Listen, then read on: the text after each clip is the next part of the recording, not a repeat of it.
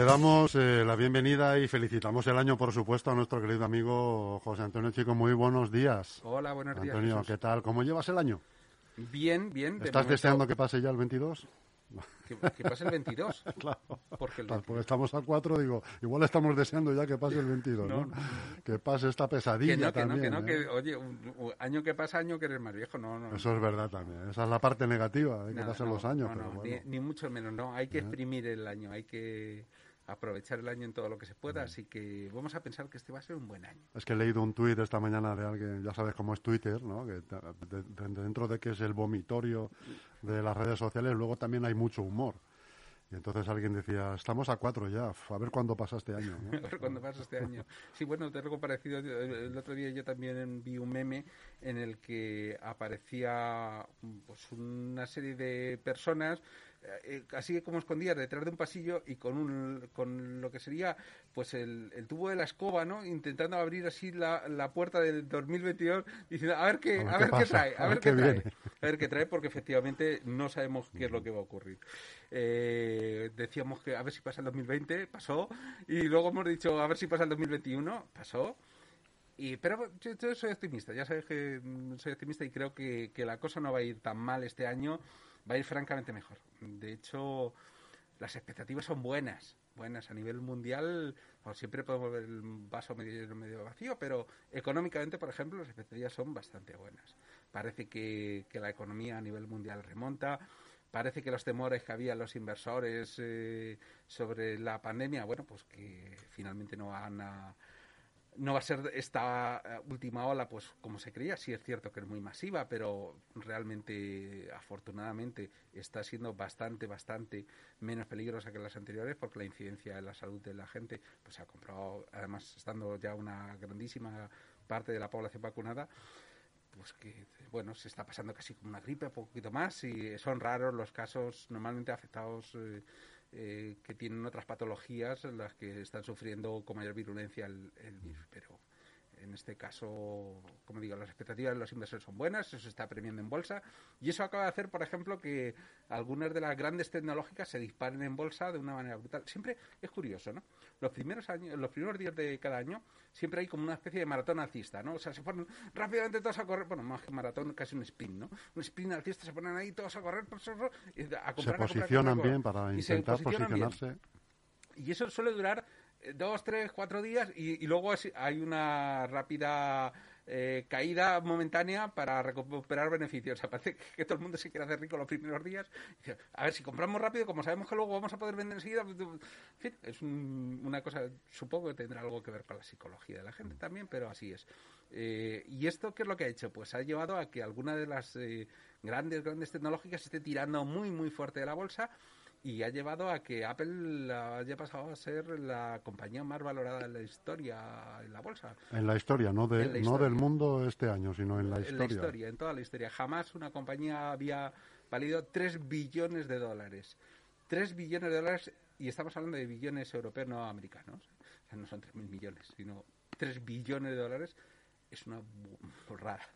Es una barbaridad. No sé cuántos números, cuántos, cuántos ceros son eso, ¿no? Se nos escapa. Pero eh, fíjate que, que, claro, dicen, pero vamos a ver, pero, pero ¿qué ha pasado, no? Para que valga 3 billones de dólares. Bueno, esto no es solo cosa de Apple, o sea, tú te vas a Microsoft, Microsoft vale 2,5 billones de dólares. Ha habido momentos el año pasado en el que estaba por encima de la Sí, de hecho, de, hecho, si hacemos un histórico, pues está un año una por debajo, otro año la siguiente, ¿no? Más o menos, si tienen ahí. A la par, sí, sí. Y yo lo que te, lo que te preguntaba antes era, jolín, ¿y esto por qué sucede esto?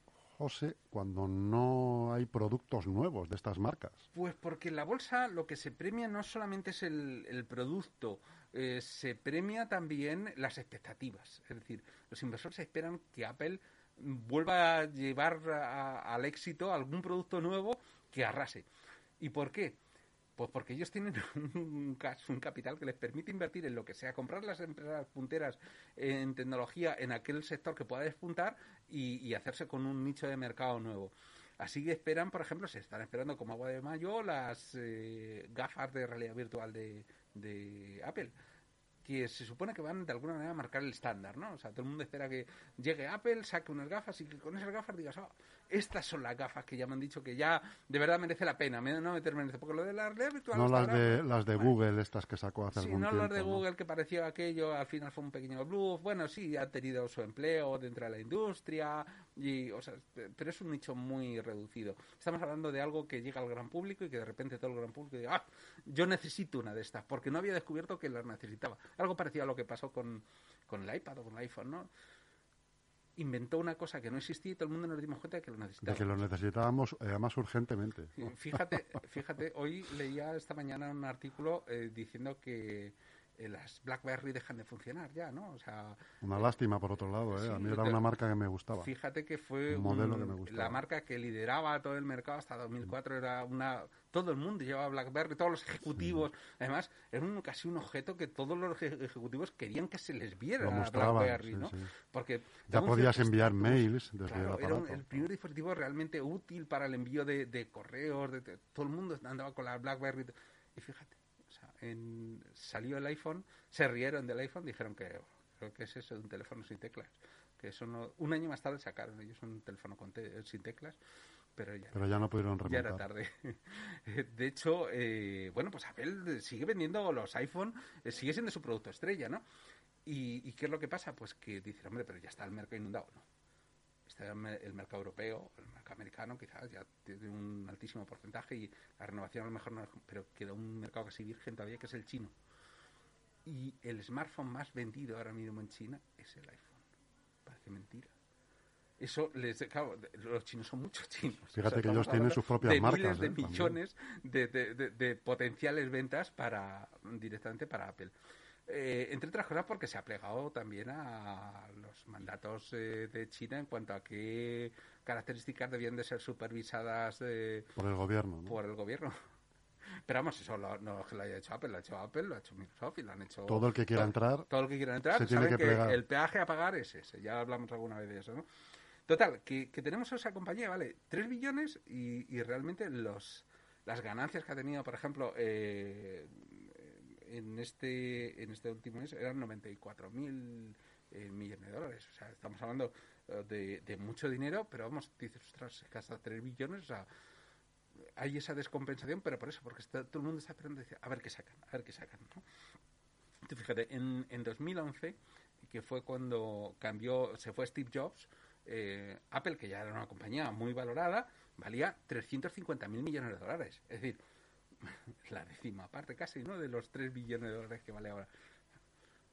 Impresionante cómo ha podido en, de esa manera eh, subir. De hecho, desde que se presentó por primera vez el iPhone, ¿no? Eh, hablamos de, del 2007. Fíjate, solo el 2007, nos parece ya una eternidad, y solamente fue en el 2007, eh, se revalorizó la compañía un 5.800%. O sea, que fue el producto realmente que, que deslumbró a todo el mundo. Todo el mundo dijo, anda, necesito uno de estos porque no pensábamos ninguno que se pudiera tener, casi nos parecía ciencia ficción, nos acordábamos todos de, aquellas cosas que habíamos ¿Tú te acuerdas de Espacio en 1999 y esas cosas?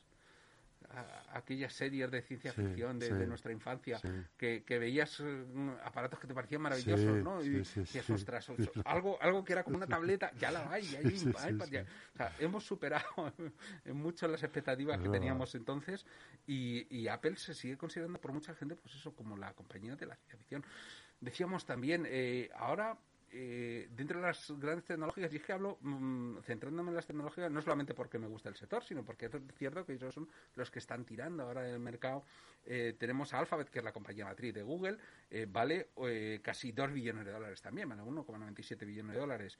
Y luego tienes ahí otras empresas como Nvidia, que, de- que es una productora de chips para tarjetas gráficas, que, que está arrasando en el mercado. Prácticamente todo el mundo habla de los chips de Nvidia.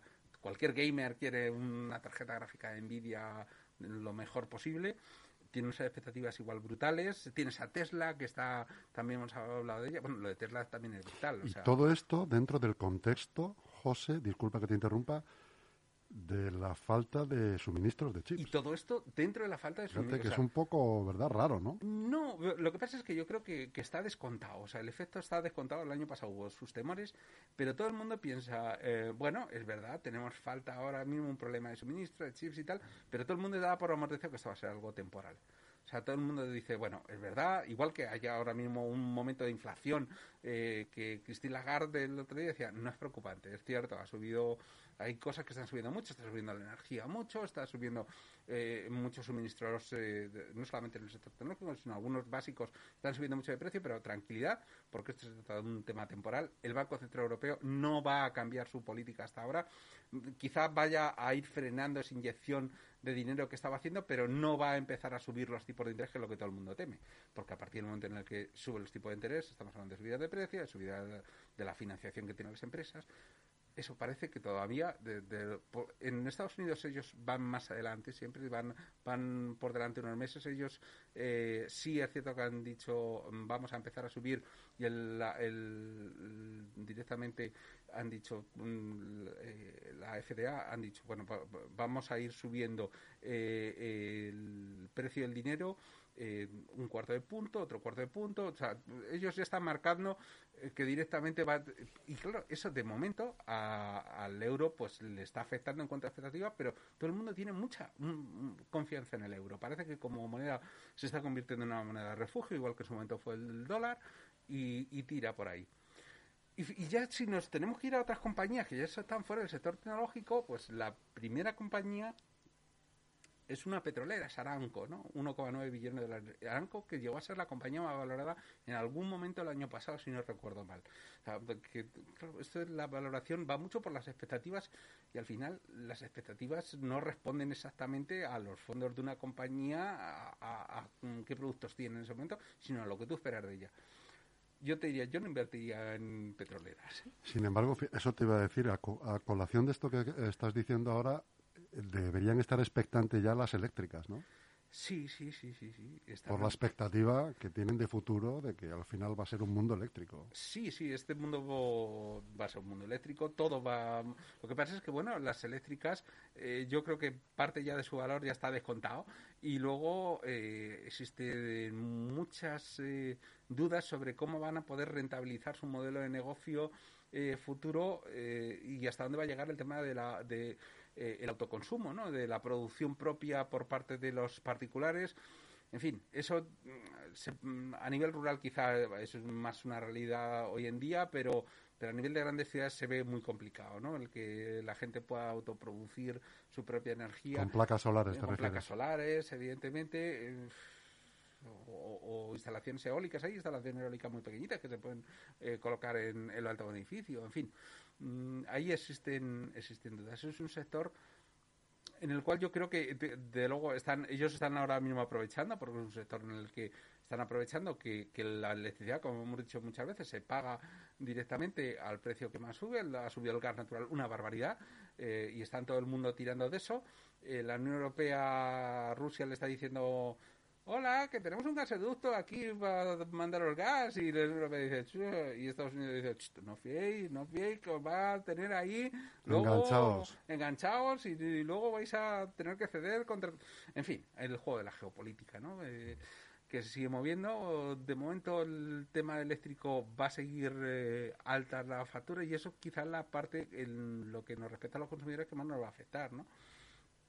Yo creo que la luz va a ser cara, va a continuar la política de subvención por parte del gobierno, porque no puede hacer otra cosa, en el sentido de que eh, va a dejar de, cargar fiscalmente, como ha hecho hasta ahora, porque no tiene otro remedio si no se nos va a disparar el precio de la luz, pero como ha ocurrido en el resto de países de Europa.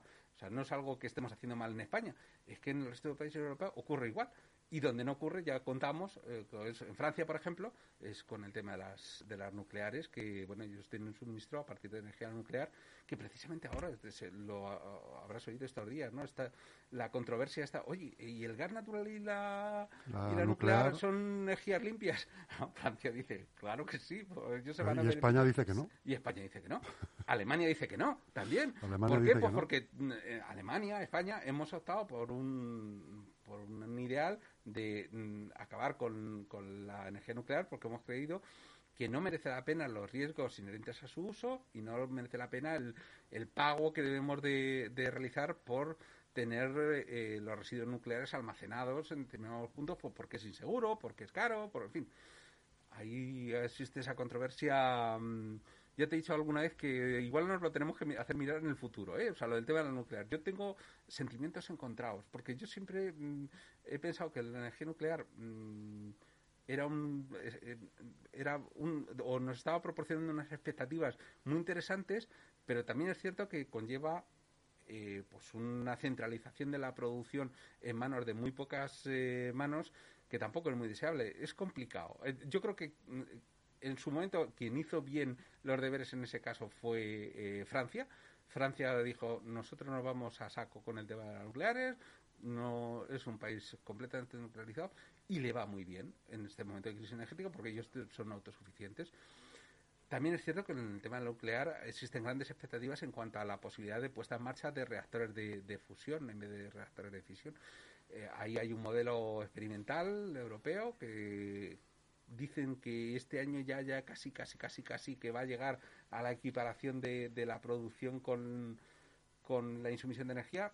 Mm, los modelos de fusión se basan en que eh, utilizamos la misma energía que el Sol, es decir, utilizamos la reacción nuclear que se da con la fusión de átomos de hidrógeno y la su conversión en helio, em, y eso no tiene nada que ver con la industria nuclear que hemos utilizado hasta ahora, la, industria basada en la fisión de átomos de uranio que produce elementos radiactivos. Eh, la fusión existirían elementos radiactivos de una vida útil muy, muy, muy corta, o sea, que estamos hablando de cientos de años en vez de miles de años y tal, y, probablemente sea el futuro. De hecho, hay una inversión brutal por parte de la Unión Europea en ello y ahí pues vamos a ver qué es lo que pasa este año. Todo, eh, todo el mundo dice, esta, la energía de fusión es la energía de dentro de 25 años, porque todo el mundo dice, dentro de 25 años ya vamos a tener, pero eso se dijo también hace 25 años. Es decir, se conoce muy bien teóricamente, pero realmente tecnológicamente es mm, brutalmente complicado. Tienes que mm, crear unas infraestructuras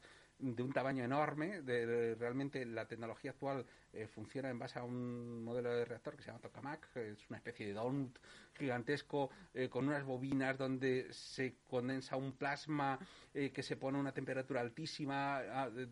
Eso, ese plasma, como está tan a, esa temperatura, tiene que mm, mantenerse en el centro eh, gracias a esas bobinas inmensas con unos imanes de inducción que hacen que no roce con... Eso es muy complejo de hacerlo técnicamente. Estamos hablando de, inversión de billones de euros. Estamos hablando de, que ya se ha invertido una barbaridad en ello, pero todo el mundo dice, este es el futuro, por aquí va... o sea, una vez que funcione, el tener mm, básicamente por una cosa, porque es que eh, se acabó la dependencia del uranio, se acabó la dependencia de otros eh, combustibles. Necesitaríamos agua. Porque del agua podemos extraer directamente H2O y agua, afortunadamente, hay en los mares. hay muchísima, ¿no? La toda la cantidad de energía que tú necesitarías a lo largo de toda tu vida, eh, mm, cabría, ¿qué te voy a decir yo? En una décima parte de un vaso de agua, a lo mejor. O sea. Fíjate, es que es increíble. Pero bueno, eh, ya ah, con eso hablamos de futuribles, ¿no? Que es, de lo que, se, es de lo que se maneja en la, en la bolsa, de futuribles. Sí, pero fíjate, en eso, de, momento las empresas privadas no se han metido en ese sector, no se han metido a investigar y tal, porque no han visto todavía eh, el umbral de la rentabilidad, o sea, todavía el tema está muy incipiente. Fíjate lo que ocurrió, vamos a hablar de una industria similar, ¿no? Eh, en la cual sí se ha metido la industria privada saco, ¿no? Como el tema de la exploración espacial. directamente bueno, pues fue la NASA, fue directamente la, eh, por otro lado, eh, la Agencia Espacial Rusa, Soviética, la, Agencia Espacial China, las que han puesto en órbita satelital, pero ahí llegó un momento en el cual han empezado a ver rentabilidad muy temprana de diversas industrias han dicho, ahí nos metemos. Se ha metido SpaceX, la, la otra gran empresa de Elon Musk, y, y es una empresa que va como un cohete. Nunca mejor dicho. Tiene unas expectativas de crecimiento brutales, tiene unos. Eh, ya directamente sus, eh, sus eh, clientes no solamente son grandes gobiernos, sino grandes empresas, tiene mm, expectativas de poner en órbita más de 6.000 satélites. o sea, es, brutal. Estamos hablando de volumen de negocio igual muy grandes y ellos mismos están construyendo ahora mismo los mejores cohetes que dicen que en algún momento, probablemente en los próximos años, en probablemente menores de 10 años, dispongamos de cohetes capaces de llevarnos a Marte, eh, van a ser de SpaceX. O sea, ya ahí la empresa privada ha dicho, aquí, aquí ya hay aquí ya hay expectativas de futuro. Aquí hay mercado. Aquí hay mercado. Ya se está hablando incluso en serio de la explotación de recursos minerales, de, asteroides y cosas así que no sonaban ni para la ciencia ficción o que habíamos visto en novelas y en películas y tal. ya se ve que, oye, ¿quién está... A colación de esto que estás diciendo otra vez, no sé si has visto la película No mires para arriba. No, no la he visto, no la he visto todavía. Tiene mucho que ver con esto que estás comentando sí, ahora. Sí, sí, Yo te, vamos, El aprovechamiento de tierras raras que vienen con los, con los meteoritos sí, y, sí, sí, sí. no, claro, es que eh, mm, sabemos que ahí arriba hay una riqueza inmensa. lo que pasa es que está muy lejos, ¿no? Está muy lejos eh, todavía. Eh, pero tecnológicamente estamos en el umbral casi ya de empezar a pensar que a ver cómo lo haríamos, ¿no? O sea, ¿cómo lo haríamos? Claro, es que cuando estás hablando de explotar un, un, pequeño satélite por ahí, que un pequeño asteroide que pueda estar en el cinturón entre Marte y Júpiter, estamos hablando de, traerte para acá miles y miles y miles, o sea, por pequeño que sea, miles y miles y miles de toneladas, a veces de, elementos químicos súper puros. Porque claro, antes de ir allí se van a hacer espectroscopía, se va a saber perfectamente dónde aterrizar, se van a tomar unas muestras, eso se va a hacer con una nave robotizada, eso va a ser, eh, no va a conllevar gastos de vidas humanas, no va a esto es negocio. Cuando tú veas que tienes ahí un pedazo de roca donde te puedes traer, ¿qué te voy a decir yo? Eh, pues cualquier tierra rara, que, que, que aquí. por ejemplo, o no lo sé, cualquier cosa que pueda ser interesante. Grafeno, el famoso grafeno. bueno, bueno, eso es más complicado, pero bueno, eh, quién sabe lo que encontraremos por ahí. Pues, oye, es cuestión de coger luego y decir, a ver, ¿cómo, ¿esto cómo lo hago? Y no es tan difícil. Porque claro, tú dices, no, esto necesitaría mandar ahí. Es que no, o sea, realmente muchas veces bastaría con darle un pequeño impulso un pequeño motorcillo ahí que estuviera impulsando muy poquito a poco la órbita para sacarle de órbita y que se fuera acercando. Claro, esto que suena así conlleva también muchos riesgos, ¿no? Dices, cuidado. A ver, eh, vamos a ver. Esperemos a ver que esté todo lo suficientemente avanzado para dirigirlo donde queremos. Pero bueno, pero o sea, tecnológicamente estamos eh, casi, casi, como digo yo, en el umbral de hacer. De hecho, ya hemos mandado ya pequeñas sondas, las hemos mandado al Quinto Pino, o sea, las hemos mandado ya fuera de nuestro sistema solar y hay algunas que han hecho un trabajo extraordinario eh, cartografiando Júpiter, por ejemplo, o Saturno, en fin.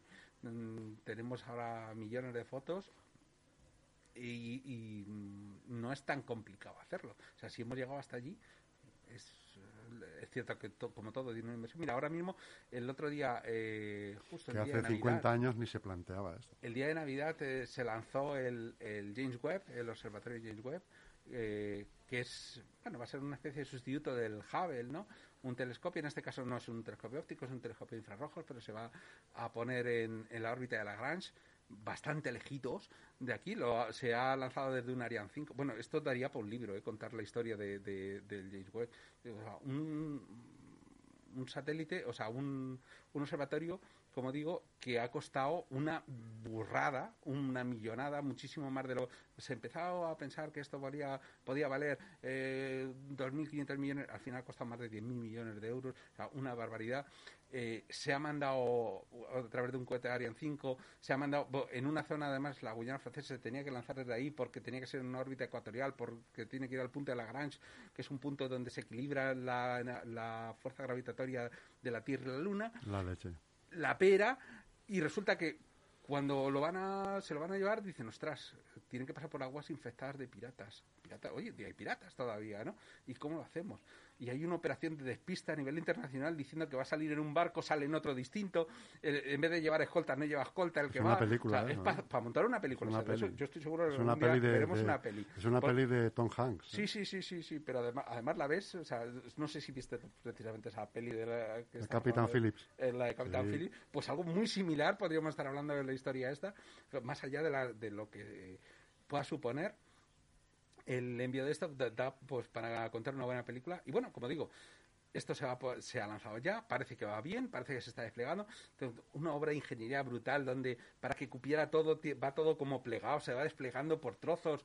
Hay un montón de motorizaciones que se tienen que poner en marcha y de momento todo está saliendo a la perfección. Esperemos que sí, porque además donde va, va tan lejos que no se sabe cómo, o sea, no podríamos tener una manera de, repararlo como se hizo con el Hubble. El Hubble se colocó en órbita aquí a 400 kilómetros, nada. Este, estamos hablando de millones de kilómetros. Esto. No, habría manera, va, al quinto pino. En fin, la tecnología hoy en día nos va a llevar a, a ver grandes expectativas económicas y probablemente yo auguro que este año va a ser un buen año tecnológicamente. Vamos a, a mm, tener buenas expectativas Parece que este año sí que va a ser, o eso espero, por lo, por lo menos el final de, la pandemia tal y, o por lo menos tal y como la conocemos. Ojalá, ojalá sea eh, así. Probablemente acabemos, eh, acabe siendo convertida en alguna otra mutación en una gripe estacional más y punto. Pero nos empezaremos a despreocupar y a ver si es verdad que pronto nos empezamos a tener que quitar estas mascarillas que estamos todos hartos. Ojalá sea así y es verdad que vuelva a la normalidad. No la nueva, sino la normalidad, la que sea, pero normalidad. La normalidad que todos ansiamos. y en España, pues bueno, por las expectativas, pues oye, como decía, son buenas también. Hombre, los datos de empleo son buenos. Los datos de empleo que se han dado a principios de año son buenos. Mm, datos prepandémicos, los datos de seguridad social de afiliados también son muy buenos. El, el panorama que se nos ponía de uf, conflictividad laboral, parece que hay un acuerdo en materia laboral, vamos a ver si se consiguen los apoyos políticos, pero todo apunta a que sí que será posible que haya un nuevo acuerdo laboral que sustituya al actual y eso conforme tanto a la patronal como a sindicatos, lo cual, o sea, por eso digo que las expectativas económicas también para España son buenas en este momento.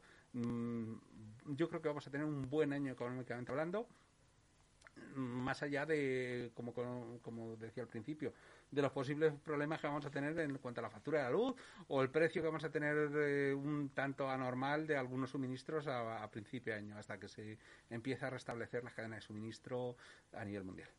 Pues muy bien, José, ojalá sea así. Dios te oiga, ¿no? Como dicen los pueblos. Dios te oiga y te mando un saludo muy grande. Espero verte la semana que viene. Muy bien, aquí estaremos.